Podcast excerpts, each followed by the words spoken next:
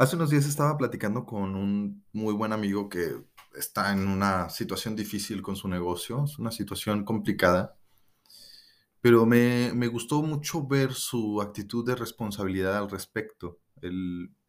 Estábamos analizando, pues obviamente, su, su situación y, y pues nos estábamos dando cuenta de que había cosas, había errores que él ha cometido, otras cosas pues que escapan de su, de su, de su control, que él no, no, no hizo nada para, para generarlas, ¿verdad? Sin embargo, le estaban afectando. Pero como sea, él concluyó nuestra plática de una manera que para mí es la correcta, que, de- que, eh, que debería, refleja la actitud que debería tener todo líder en, en cuanto a su equipo y es que él dijo, eh, mira, vos conoces, no sé lo que tengamos que hacer, pero lo que sí sé es que es mi responsabilidad.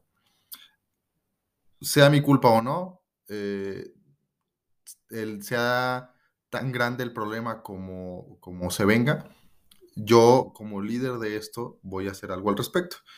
Entonces eso me puso a pensar en algo que se llama la regla de las dos P's, o la ley más bien de las dos P's. Básicamente esta ley dice que lo que sucede en tu equipo, una de dos, o lo promueves o lo permites. No hay de otra. Y esta es una ley que lleva al líder a eso, a responsabilizarse de lo que sucede.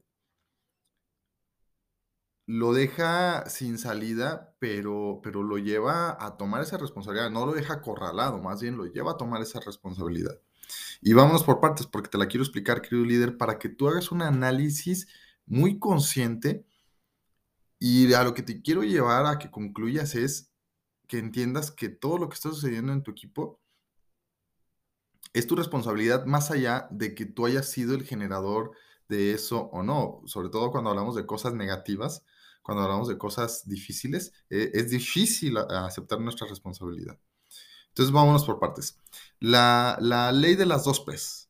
La primera P es la de promover. Recuérdalo, lo que no promueves, lo permites. Entonces, si algo está sucediendo en tu, en tu equipo, llámese tu empresa, tu familia, tu organización, tu organización, es porque lo estás promoviendo en primer lugar. Y promover significa que lo incentivas, inviertes en ello, ah, tomas acciones y actitudes que lo favorecen, etc. un ejemplo de esto es como el padre de familia que quiere que su hijo adquiera el hábito de la lectura. Entonces, ¿qué hace para promoverlo? Pues va a ir a comprar libros, eh, va, va a aplaudir o va a felicitar o reconocer al niño cuando lo ve leyendo el libro, cuando lo termina y cosas por el estilo, ¿verdad? Va a estar constantemente llamando la atención del niño para que, mira, mira ese libro, mira ese tema, ¿cómo ves? Va, va a preguntarle, eh, va a dedicar tiempo a leer con él, obviamente le va a poner el ejemplo, etcétera. O, por ejemplo, también es como el dueño de un negocio que quiere que su equipo adquiera, por ejemplo, el valor de la camaradería. Entonces, ¿qué va a hacer? Pues va a darles estímulos eh, al respecto cuando vea esas actitudes, va a dedicar tiempo a explicar su importancia y cosas por el estilo. Y obviamente, como ya te imaginarás, pues también se da en sentido contrario, ¿no? Como cuando un papá, el, el típico ejemplo que dice, fumar es malo y si los, les veo alguna vez con un cigarro en la mano, les rompo los dedos, ¿no? Pero él fuma todo el tiempo enfrente de sus hijos, en la casa, invierte eh, grandes cantidades de dinero en, en, su, su, gusto o su vicio.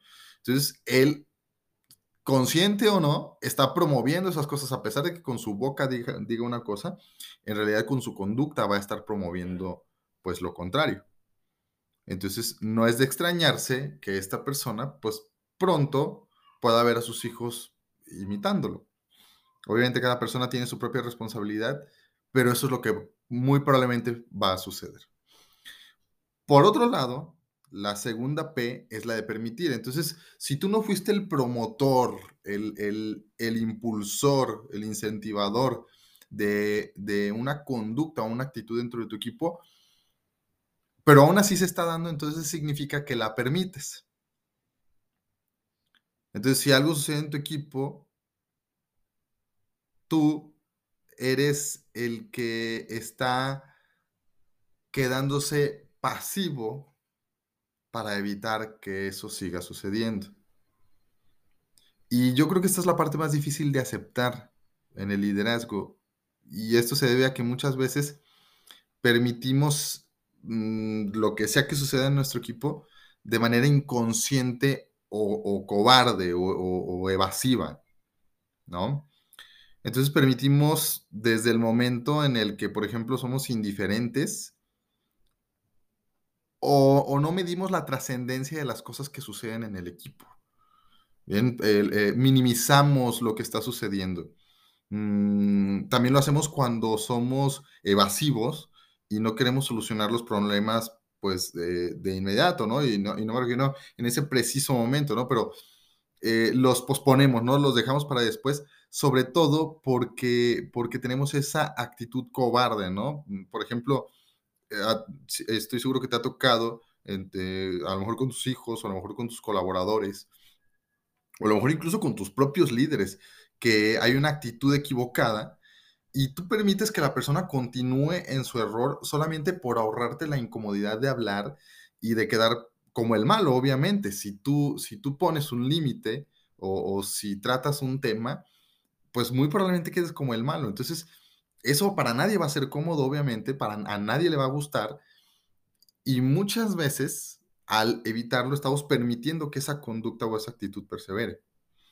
Pero ¿sabes qué, querido líder? La realidad es que no hay nada peor que un líder perezoso y cobarde que prefiere barrer las cosas debajo del tapete y decir, no, pues luego lo arreglo, ¿no? O, ay, este, no, eh, no pasa nada. O no, que alguien más lo haga. O no, porque yo tengo que hacer siempre el mal. Si tú tienes esa actitud, entonces no tienes idea del daño que le estás generando a tu equipo.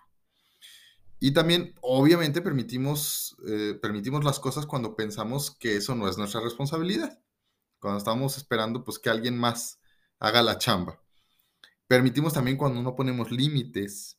Y, por supuesto, lo más importante de todo, escúchalo bien, permitimos cuando no promovemos una actitud contraria a la que queremos que desaparezca.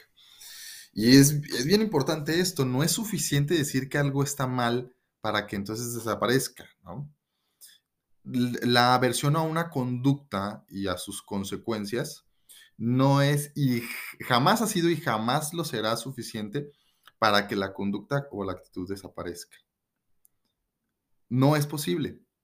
Entonces, querido líder, a lo que te quiero invitar es muy sencillo, a que hagas un análisis de lo que está sucediendo en tu equipo, de las cosas que te gustan, de las que no y de las que te gustaría que sucedieran porque todo esto es tu responsabilidad.